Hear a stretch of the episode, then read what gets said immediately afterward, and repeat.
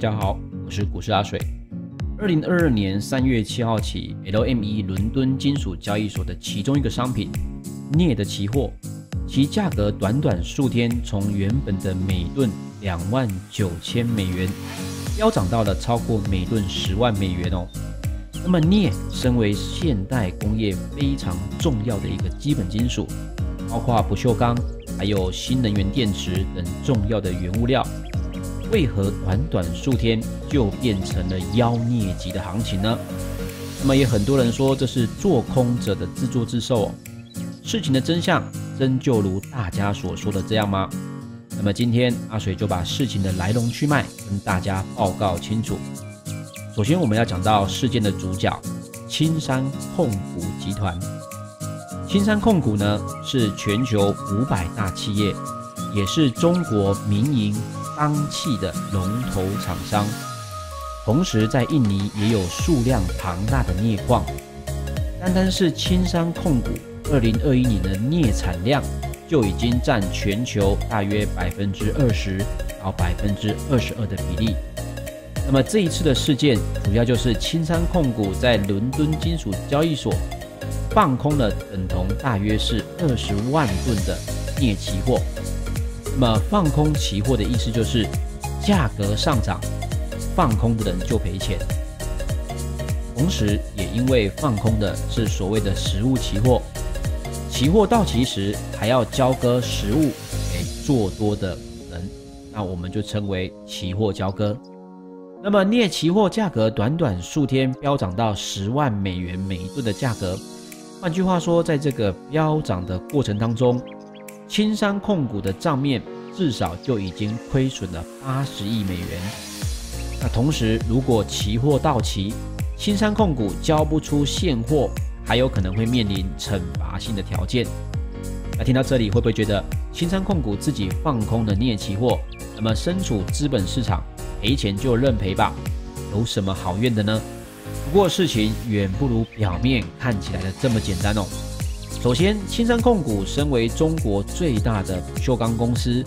手上的镍原料是完全可以自主开采的。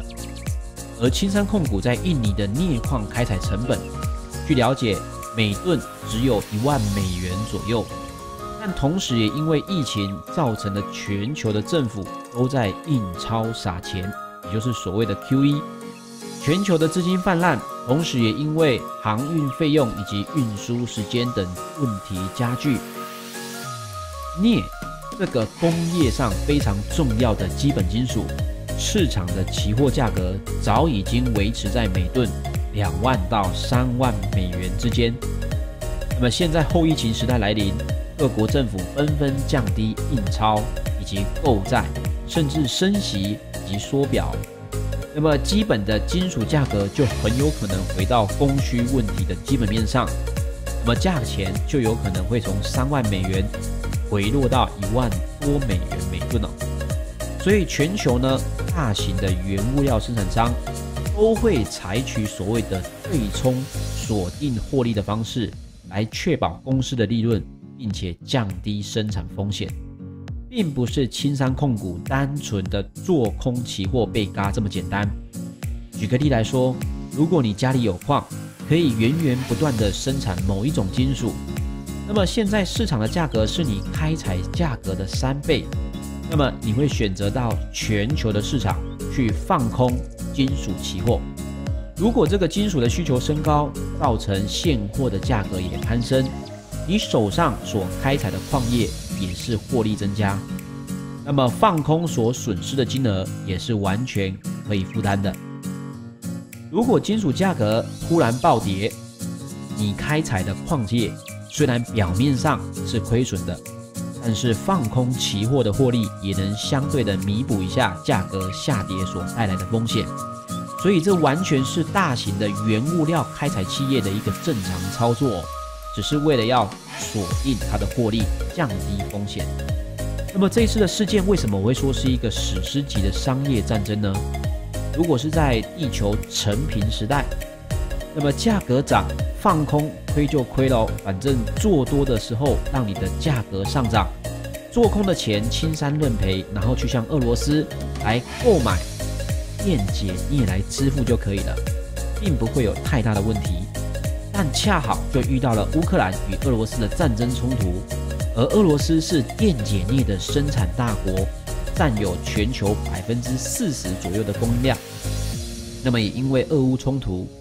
俄罗斯被踢出了伦敦金属交易所镍市场的这个交易位置。青山控股手上呢，并没有这么多的电解镍的现货，而镍期货的交割正是电解镍。青山控股所生产的是所谓的高冰镍，高冰镍呢是属于比较原料级的产物，是没办法直接用来做期货交割的。因此，在这个天时，也就是俄乌冲突当下，就被有心的做多原物料公司给盯上。一旦到时候青山控股无法拿出这么多的电解镍实物做交割，等于青山控股破坏的游戏规则，那么额外相对应的惩罚就在等着他了。包括市场传言，做多方或许将要求青山控股在印尼镍矿百分之六十的股权。那不过呢，目前最新的动作是，青山控股已经取得了做空的二十万吨的电解镍，完全可以依照期货价格来交割。在这么高的价格交割期货的实体商品，做多方哦是完全吃了一个大闷亏，